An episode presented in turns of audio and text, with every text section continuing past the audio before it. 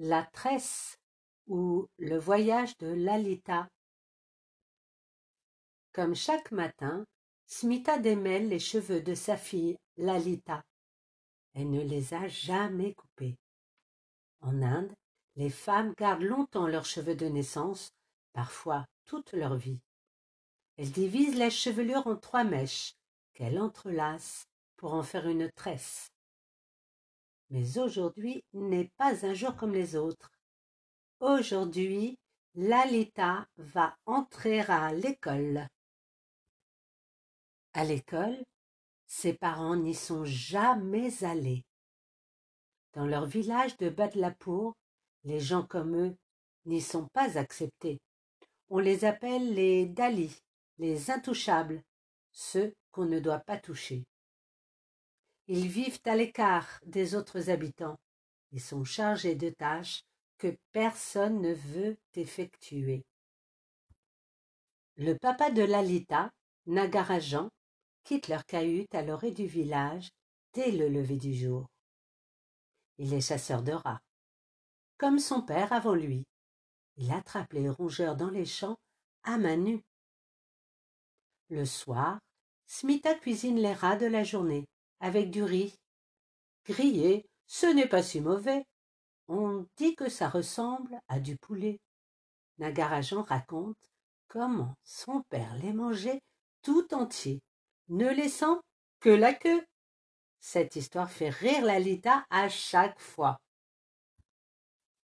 Smita a un grand rêve que sa fille entre à l'école pour apprendre à lire, à écrire, à compter. Elle voudrait que Lalita puisse choisir son métier, qu'elle ne soit pas obligée, comme elle, de vider les toilettes des fermiers. Elle a eu du mal à convaincre Nagarajan. Va voir le Braham, l'instituteur du village, a-t-elle dit. À quoi bon? a-t-il répondu. Il n'acceptera jamais une intouchable en classe. Smita lui a tendu une boîte contenant leurs économies. Donne-lui cet argent et il changera peut-être d'avis. Nagarajan a parlementé longtemps avec le maître. Celui-ci a pris la boîte et a fini par dire oui. Lalita se prépare pour ce grand jour. À l'aide d'un flacon de vernis, Smita dessine sur son front un bindi, un troisième œil, comme on l'appelle ici. Il t'aidera à te concentrer aujourd'hui. Sur le chemin, Lalita se cramponne à la main de sa mère. Soudain, elle a peur. Elle s'arrête. Smita voudrait lui dire Réjouis-toi, tu seras en bonne santé, tu vivras mieux et plus longtemps que moi. Mais elle ne sait pas comment s'exprimer, comment lui confier ses rêves, ses espoirs un peu fou. Alors, elle désigne l'école et dit simplement Va. Dans la classe, Lalita est intimidée. Le Brahman lui demande d'approcher et lui tend un balai. Elle est une intouchable. Elle doit nettoyer la salle devant les autres enfants. La petite fille est terrifiée. Lorsqu'elle rentre le soir, Smita trouve sa fille recroquevillée dans la cahute. Son sari est déchiré. Elle se met à crier, furieuse, avant de se figer. Le dos de l'enfant est zébré de marques rouges. Que s'est-il passé? La petite laisse échapper ces mots. Le maître voulait que je balaye devant les autres. J'ai dit non. Alors il m'a frappé avec sa baguette en jonc. Smita a le souffle coupé. Elle prend Lalita dans ses bras. Elle la serre aussi fort qu'elle peut. Il faut partir, confie Smita à son mari. Elle refuse que sa fille soit à nouveau battue. On dit qu'au bord de la mer, à l'autre bout du pays, une école pour les enfants intouchables a été créé. Là-bas, Lalita serait bien traitée. elle apprendrait à lire et à compter. Eux-mêmes pourraient trouver du travail. Ils n'auraient plus à manger du rat. Nagarajan tente de la raisonner. Le voyage est bien trop dangereux. Ils n'ont pas le droit de quitter le village. Si les fermiers les rattrapent, punition sera terrible. Tant pis, se dit Smita. Si tu ne veux pas venir, nous partirons sans toi. Ce soir-là, Smita s'agenouille devant l'image de Vishnu, le dieu à quatre bras des hindous. Elle le prie de veiller sur elle et sur sa fille durant leur long voyage. Elle lui fait une promesse. Si elles réussissent à s'enfuir, elles iront au temple de Tirupati déposer une offrande au pied de sa statue. À la fin de la prière, elle glisse l'image sous son habit. Soudain, c'est comme si un grand manteau descendait sur ses épaules et l'enveloppait, la rendant invincible. Auprès de Vishnu, elle se sent protégée. Smita et Lalita courent à travers la campagne endormie, sans bruit, pour ne pas être vus ni entendus des fermiers. L'enfant a emporté son unique poupée, une petite euh, reine des bandits du nom de Fulon Devi. Sa maman lui raconte souvent l'histoire de cette célèbre indienne. Avec sa bande, elle défendait les opprimés, prenant aux riches pour donner aux pauvres. L'aube pointe ses premiers rayons. Elles parviennent près d'une grande route où se pressent des camions dans un vacarme assourdissant. Lalita ne s'est jamais aventurée aussi loin du village. Elle tremble comme une feuille. Elle s'agrippe à sa maman. Au bord de la route, elles attendent longtemps le car pour Varanasi, la ville sacrée. Smita est inquiète. Passera-t-il aujourd'hui? Il paraît enfin. Lalita s'étonne de voir tant de monde s'y engouffrer.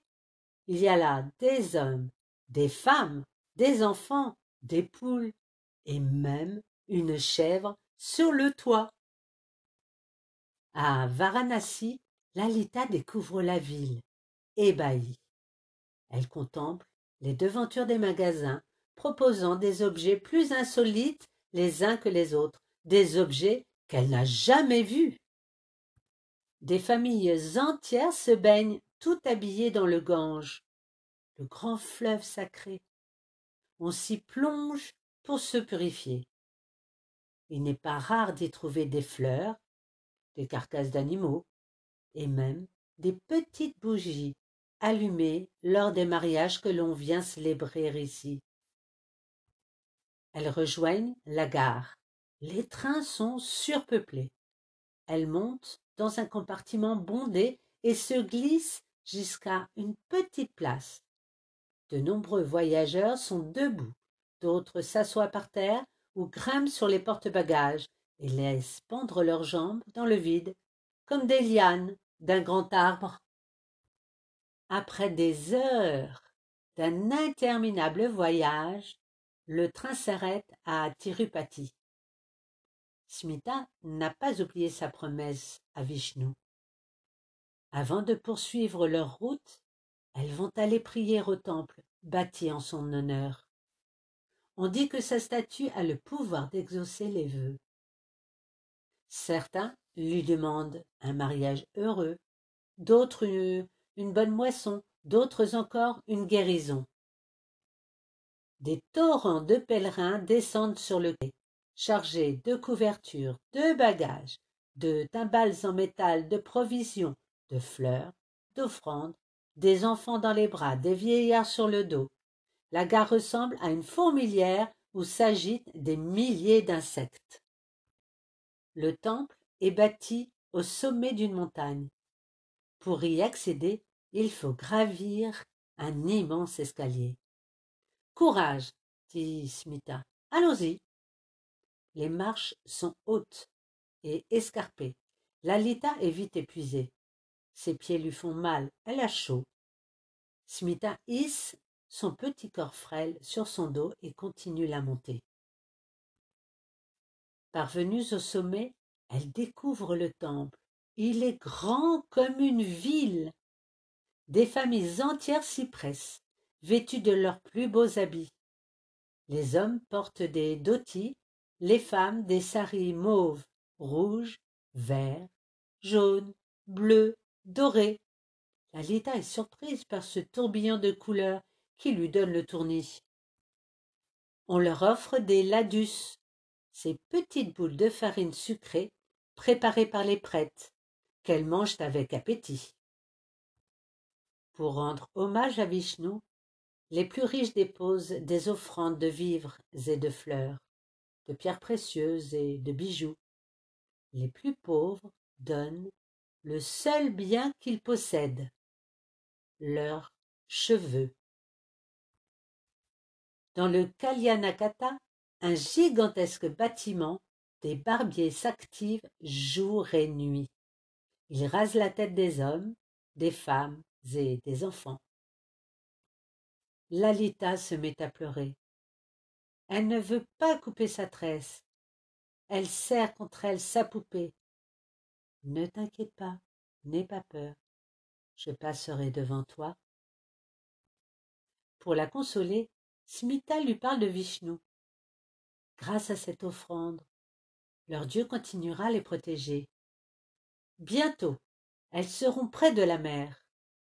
Une nouvelle vie les attend sans toilettes à vider, sans rats à manger. À cette pensée, Lalita se sent réconfortée.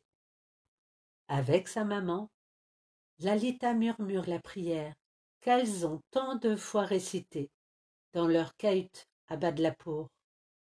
Elle ferme les yeux. Lorsqu'elle les rouvre, elle n'a plus de cheveux. Elle passe la main sur sa tête, amusée. C'est une drôle de sensation. On dirait le crâne d'un bébé. Sans cheveux, mère et fille se ressemblent plus que jamais. Elles arrivent enfin près de la mer.